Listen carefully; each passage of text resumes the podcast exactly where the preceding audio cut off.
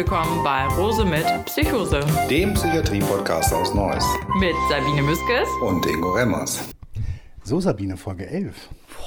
Ja, wir gehen jetzt hier gerade über den Flur. Ähm, wir haben nämlich, äh, gehen in einen bestimmten Raum. Ja. Es ist nämlich der Musiktherapieraum. Genau. Und da sitzt da, auch schon der Johannes. Das ist der Johannes. Und wir gehen mal rein. Aber hier ist es genau. voll mit Instrumenten. Hallo Johannes. Wir gucken uns mal gerade um hier. Das ist ja der Wahnsinn. Guck mal, mhm. was ja hier Kongas. Es gibt ganz ne? viele Instrumente. Ganz Hafen. Und eine besondere Harfe natürlich, die keltische Klappenharfe. Ja, dann spiel sie doch mal, Sabine. Die okay, spiel sie mal an. Ach, das ist wunderschön, oder? Ja. Ingo. Klingt sogar noch nach, ne? Ja. Wunderbar. Also hier nicht nur eine keltische Klappenharfe haben wir hier, sondern äh, wir sehen hier ein, zwei, sieben Gitarren, ein Cello, eine Geige, Violine vielmehr ist das wahrscheinlich, mhm. die kleine. Äh, Vibraphon, Xylophon habe ich gesehen. Marimbaphon. Ma Marimbaphon, ja. Darf ich hinzufügen? Ja, natürlich. Eine kleine Besonderheit dieser Abteilung, wir sind ja äh, fusioniert und durch diese Fusion sind uns einige äh, originäre afrikanische Instrumente Anführungsstriche, in die Hände gefallen. Ja. Unter anderem, und das ist wirklich ein Highlight, ein Balaphon, das heißt wirklich so. Balaphon. Also man kann sich äh, nicht vorstellen, es sieht im Grunde aus, ähnlich wie ein Xylophon, aber, hat aber Holz, ähm, ja, Gestänge und klingt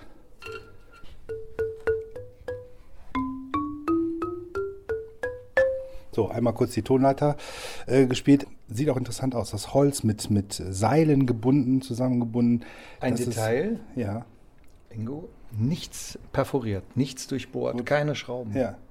Also hier unten haben wir die so Resonatoren, nennt man die. Mhm. Das sind äh, Flaschenkürbisse. Also Ach, alles natürlich krass. gebaut und ja, du hast es gerade schon demonstriert. Ja. Ich finde es einfach geil. Ja. Ne?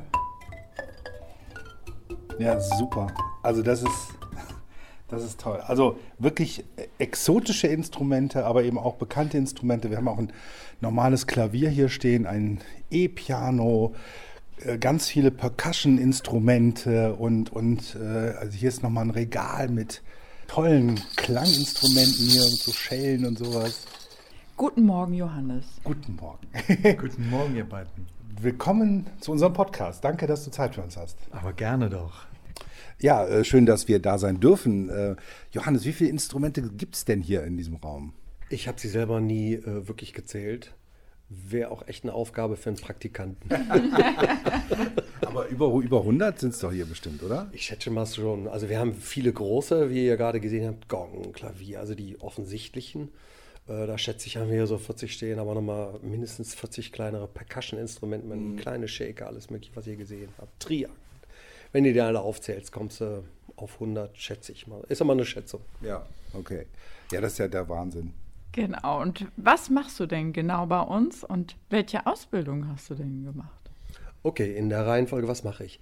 Ich arbeite äh, schon viele, viele, viele, viele Jahre in diesem Hause, äh, um mit Musik, im Kern um mit Musik äh, seelische Leiden zu heilen. Das ist der Kernpunkt meiner Aufgabe.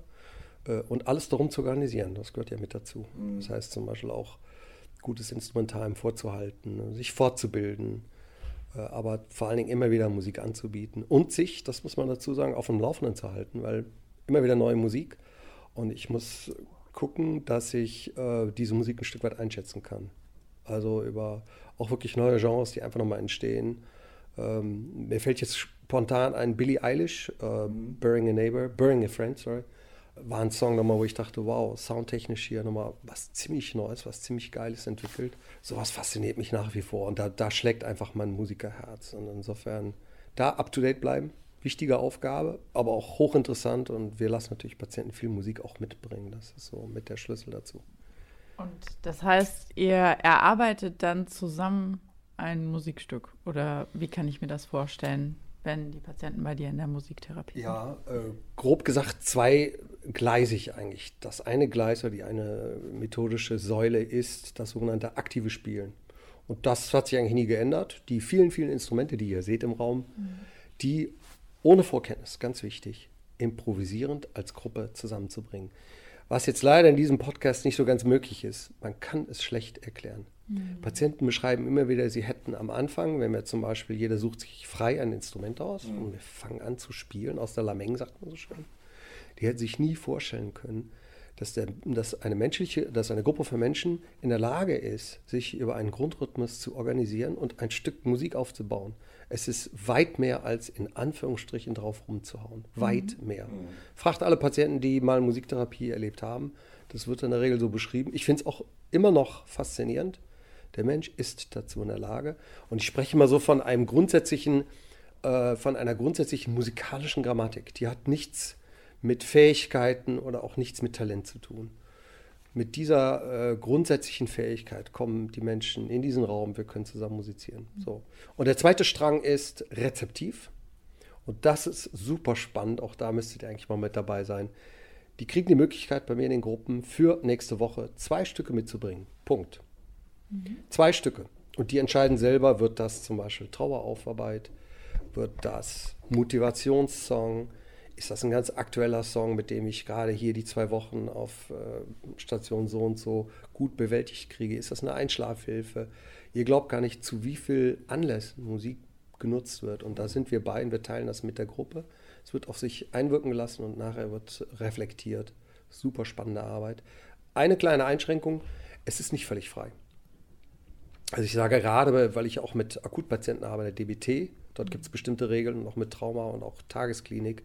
Aber ganz kurz, die, die DBT ist die dialektisch-behaviorale Therapie.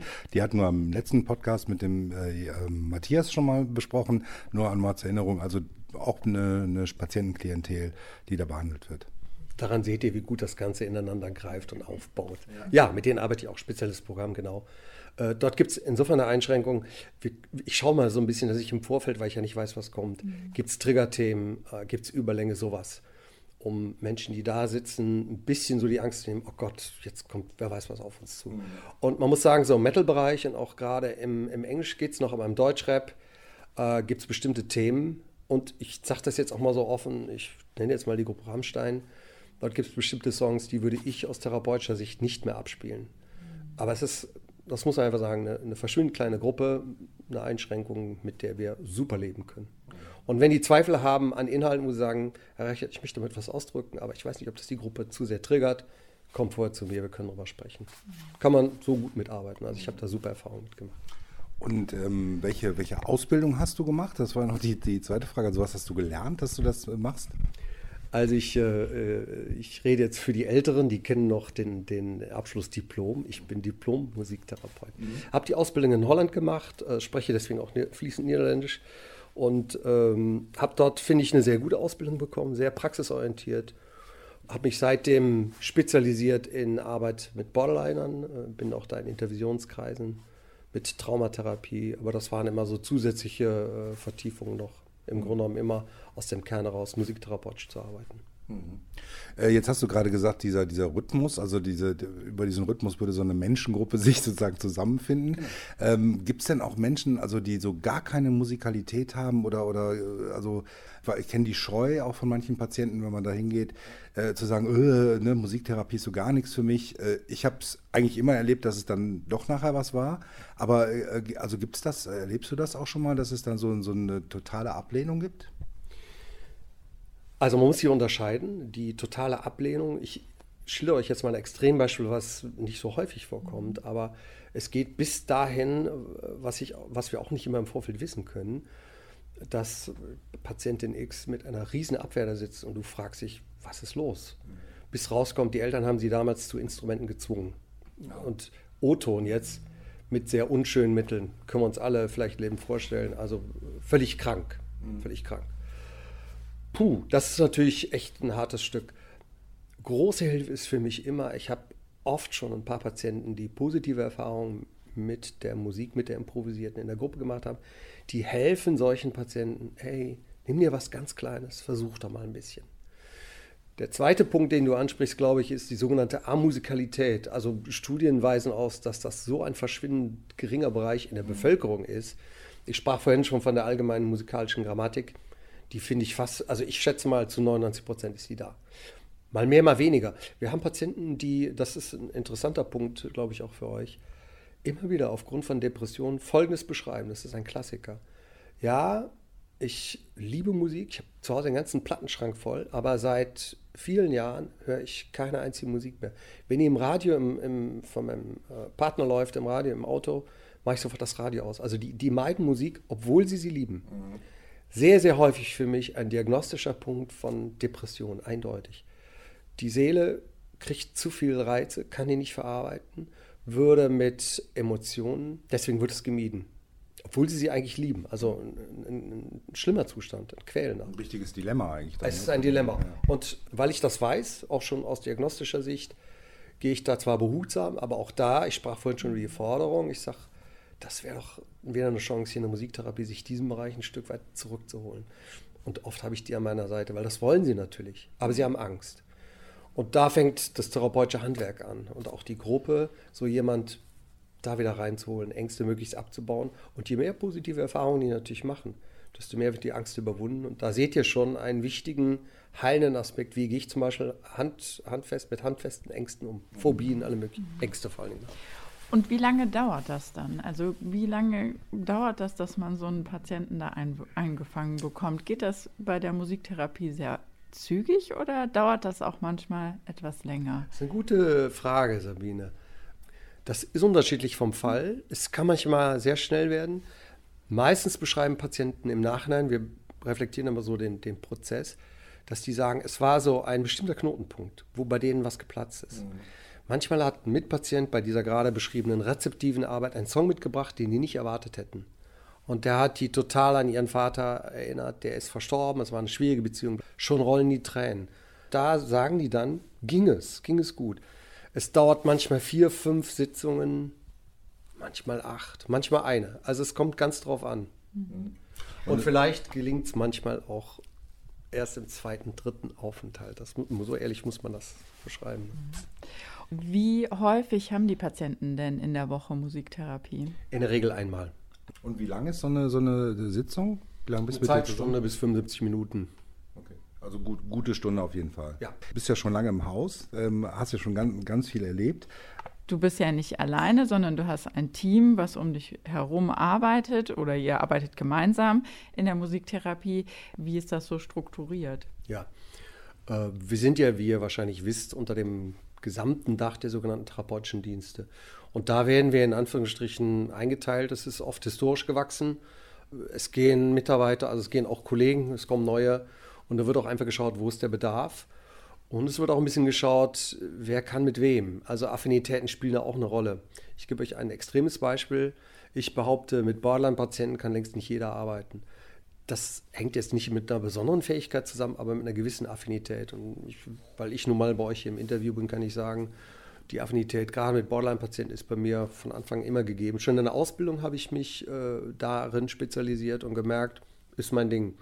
Und ich muss sagen, diese Affinität ist bis heute geblieben. Ich finde es ein äh, schwieriges, unberechenbares, aber irgendwo auch ein faszinierendes, herausforderndes äh, äh Klientel. Und ich arbeite gern mit denen. Auch gerade, auch weil es viele junge Leute sind. Das ist so ein nächster Punkt. Macht mir Riesenspaß.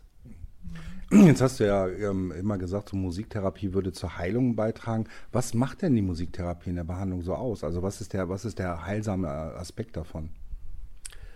Äh, das ist so einer der wenigen Sprüche, die ich vorbereitet habe für heute. Aber der, der bringt es gut auf den Punkt. Victor Hugo, ein, ein ziemlich bekannter Philosoph und Französischer, finde ich, hat das toll auf den Punkt gebracht. Ich drücke mit Musik aus, was ich mit Worten nicht sagen kann. Und jetzt kommt der entscheidende Zusatz und worüber zu schweigen mir unmöglich ist. Mhm. Es ist so ein tiefes seelisches Bedürfnis, gerade auch hier in der Psychiatrie, seelische Leiden zum Ausdruck zu bringen. Und natürlich kann ich sagen, ich bin depressiv, aber damit habe ich was gesagt. Ich habe es noch nicht ausgedrückt. Wenn du mit einem Depressiven aber anfängst zu improvisieren, dann drückt es aus. Und das ist der Kern, was Patienten immer beschreiben. Sie sagen, hier kann ich Emotionen ausdrücken, eben mal ohne Worte. Und wenn ich den Schlenker noch machen darf, wir haben ja jeder in seiner Entwicklung ein viel früheres auditives System angelegt, als die Sprache je erschaffen kann. Und deswegen setzt das Hören, das Motorische, das Spielen und dieser Kreislauf sehr, sehr früh an und das spürt man. Sie setzt vor der Sprache an, sie braucht die Sprache nicht. Sie ist, wenn du so willst, ja, keine eigene Sprache. Sie, sie ist eine eigene Ausdrucksform. Und danach suchen Menschen, die mit Sprache nicht oder nur bedingt zurechtkommen. Und da ist Psychiatrie äh, super für. Und was ist dein persönlicher Musikgeschmack? Also so, was hast du am liebsten? Auch eine gute Frage. Ihr setzt, ihr stellt super Fragen. Nee, ist interessant, weil man kann jetzt auch einfach mal so erzählen, was, was das ausmacht und, der, und äh, Leuten so erklären. Da ich naturgemäß in der Rezeptiven am Tage viel, das muss man sagen, Pop, Rock, also viel Populärmusik höre, habe ich das am Tag schon genug. Meine große Liebe ist die Klassik. Und dort ähm, darf ich noch ein bisschen spezieller werden, auch wirklich die Barockmusik. Also ich feiere Herrn Johann Sebastian Bach und alle Vivaldi und äh, Händel, die barocken Typen in der Zeit. Aber auch Hochromantik, Spätromantik, Impressionismus finde ich, find ich ganz, ganz tolle Musik. Debussy, ich liebe es. Und meine zweite große Leidenschaft ist der Jazz. Also Klassik und Jazz, klare Antwort. Da geht meine Seele auf. Da muss ich nicht mitdenken. Da lasse ich mich tragen. Äh, geile Musik, Entschuldigung, aber. Und kommt das auch mal vor, dass Patienten genau solche Stücke mitbringen, die für dich auch ja, schön sind, wo du sagst, Mensch, das berührt mich auch, das finde ich toll, wenn, wenn wir das in die, unserer Gruppe ja jetzt bearbeiten als Musikstück? Wieder eine interessante Frage, weil ich, ich muss die, äh, ich hoffe, ich laber nicht zu so viel, ich muss die ein bisschen zweiteilig beantworten. Berühren tun mich viele Musiken, weil sie automatisch verbunden sind mit oft auch, das muss man sagen, Tränen und einer unglaublichen Emotionalität. Und dann wird der Song, den wir gerade hören, ich nehme jetzt mal ein Extrembeispiel, aber ich glaube sogar, ein Song von Helene Fischer könnte mich in diesem Kontext echt berühren. Mhm.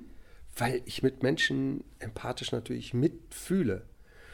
Musikalisch wäre das nicht so mein Ding. Aber ne, das ist die eine Sache. Und die andere ist, ja, es kommt schon mal vor, äh, auch neue Musik, die ich so noch nicht kannte, wo ich dachte, wow, ähm, ich will ich gerade ein Beispiel, äh, ein amerikanischer Rapper äh, brachte ein paar Zehn mit. Da war ich begeistert, weil ich vom Rap häufig so höre, der ganze musikalische Hintergrund ist häufig am Rechner und relativ ähm, rudimentär gestaltet, also langweilig gestaltet, finde ich musikalisch. Und dieser Rapper hatte unglaublich Dynamikbogen drin. Du hörtest, der hatte ganzes Orchester hinten eingesetzt im Hintergrund, also als Back.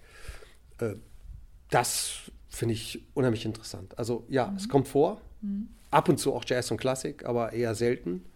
Jetzt ähm, hast du ja für uns den Jingle geschrieben, das muss man auch dazu sagen. Also das, was ihr am Anfang und am Ende immer hört, das ist, mhm. stammt aus der Feder von Johannes sozusagen. Ich begleite euch schon richtig. Ja, genau. genau. Und äh, das, das äh, war auch ganz toll, das hat auch, eine, hat auch echt Spaß gemacht, diese Zusammenarbeit. Wir haben Johannes so ungefähr gesagt, was wir uns vorstellen und dann hat er uns das äh, so ja, präsentiert. Wir haben ja nochmal also mehrere Versionen und, und, wir haben uns dann für die entschieden, die, die man jetzt hört. So, also äh, das, das fanden wir auch ganz toll. Ähm, wie, wie, war das für dich so? War das, das ja, sowas zu komponieren, sag ich mal, so, so ein Jingle? Wie, wie war das eigentlich für dich in der Aufgabe? Äh, wieder, ist ja ein biologischer Ausdruck. Geil, muss ja. ich wirklich sagen. Also erstmal, ich freue mich über euer Interesse auch, dass ihr gesagt habt, ey, wir haben doch da was im Haus, äh, dass man auch ernst genommen wird als, oder dass einem zugetraut wird, als Künstler auch was zu leisten. Ne? Hätte ja sein können, oh Gott. Ähm, Auftrag mache ich gerne. Ich kam mir ein bisschen vor wie Two and a Half Man, wie heißt der Typ noch? Charlie Harper, ne? Charlie Harper ist ja reich, berühmt geworden durch Jingles, so kam ich ein bisschen vor. Und das Spannende ist, äh, man kann natürlich eine Melodie in vier Minuten, ich behaupte mal, nicht jeder, aber viele können das. Aber eure Vorgabe, ich erinnere mich, glaube ich, 15 Sekunden, ja? Mhm. Und nachher das Extro muss ja dann eigentlich das Intro nochmal wieder rausleiten. Mhm. Das fände ich eine super Vorgabe. Und habe ich halt rumgespielt äh, habe gedacht, könnte ihm passen. Dann haben wir uns ja nochmal zurück. Dann kam mhm. von euch die Feedback, nee, nee, bisschen anders und so. Und dachte ich, ey, Aufgabe wird pointiert. Also setze ich nochmal ran. Und dann haben wir uns aber ja getroffen. Und äh, ich fand das echt interessant, weil es fordert einen als Musiker, etwas so mhm. auf den Punkt zu bringen. Und auch daran zu denken, wenn du so willst, ist es ja ein Stück funktionale Musik. Es hat eine ganz bestimmte Funktion. Finde ich cool. Also ich fühlte mich gehört, habe das gern gemacht. Ja, ja, ja wir sind auch sehr zufrieden. Ja, genau. wir haben uns auch sehr gefreut, dass es dann fertig war. Super, jetzt haben wir den Johannes, der wirklich auch Teil des Podcasts schon immer war, weil er eben die Melodie genau. geschrieben hat, äh, die den, unseren Jingle geschrieben hat, ähm, auch mal hier vorgestellt. Vor allem die, finde ich, auch tolle Arbeit, auch, auch wichtige Arbeit, äh, die passiert. Also gerade dieses, das hat mich nochmal ähm, wirklich abgeholt, so dieses ähm, sich auszudrücken, was man mit Sprache nicht sagen kann. Also dass über die Musik wirklich so viel möglich ist, auch wenn man gar kein Instrument spielt, wenn man auch wenig Musikalität vielleicht hat, dass man trotzdem die Möglichkeiten hat, äh, auch mal ein Stück mitzubringen, zu sagen, das, das berührt mich gerade oder so, finde ich äh, eine ganz, ganz wichtige Sache. Und ich glaube, das kennt jeder von uns, dass man so das eine oder andere Musikstück hat in gewissen Lebensphasen. Also ich erinnere mich an Trennungssituationen von einer Partnerin und dann hat man so dieses eine Stück und äh, heult jedes Mal Rotz und Wasser, wenn man das hört. Und auch heute noch, irgendwie 30 Jahre später, äh, kommen ähnliche Emotionen oder äh, hat man eine Verbindung mit diesem Musikstück. Also ich glaube, das hat was sagen. Ja. Finde ich ganz spannend.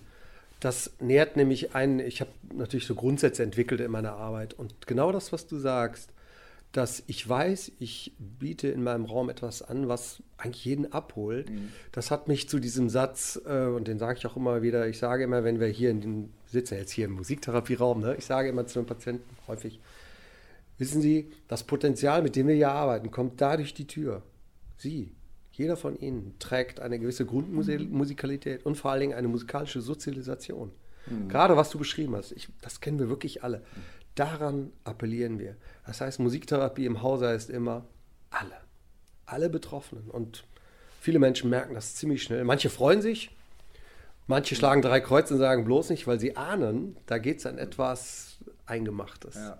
Das, das, das, sind ja tiefe Emotionen, ne, die, ja. da, die da mitspielen. Also das, ich glaube, das, also jeder hat so ein Lieblingsmusikstück in einem positiven Sinne, jeder hat so ein Herzschmerzmusikstück. Also ich glaube, das kennt ja auch jeder. Also nur noch mal, um so die Verbindung zu kriegen. Und das ist eben bei unseren Patientinnen und Patienten nochmal besonders ausgeprägt in gewissen Situationen und wo man, ja genau, das ist ja die Arbeit, die, die ihr so toll macht. Ne? Danke. Noch ein Kommentar dazu. Ich erlebe immer wieder, wie verantwortlich letztendlich Menschen auch äh, mit ihrer eigenen Musik umgehen oder es zum Teil auch in der Musiktherapie lernen. Mhm. Irgendwann kommen sie zu der Einsicht, das ist ein Song, mit dem ich viel in einer bestimmten Phase bearbeitet habe. Im Moment bin ich instabil. Ich muss diese Musik meiden. Mhm. Wenn ich die spiele, stürze ich ab. Das wissen die. Mhm. Das heißt, das zeigt ja auch, welches Potenzial Musik bedeutet. Und es gilt sowas wie ein verantwortlicher Umgang damit. Das gilt nicht nur für uns Profis im Angebot, sondern für jeden Patienten natürlich, der seine eigene Musik hat und hoffentlich darum weiß. Ja. Lieber Johannes, vielen Dank ja. für deine Zeit und dass du uns so viele Fragen beantwortet hast. Und ich hoffe, wir konnten die Musiktherapie damit ja deutlich näher bringen und vorstellen, wie sie bei uns hier im Haus gelebt wird. Bis zum nächsten Mal. Bis zum nächsten Mal. Und jetzt gehen wir raus mit dem Extro vom Johannes. Genau. ich bedanke mich für euer Interesse und diese tollen Fragen, wirklich. Bis dahin. Tschüss. Tschüss. Ciao.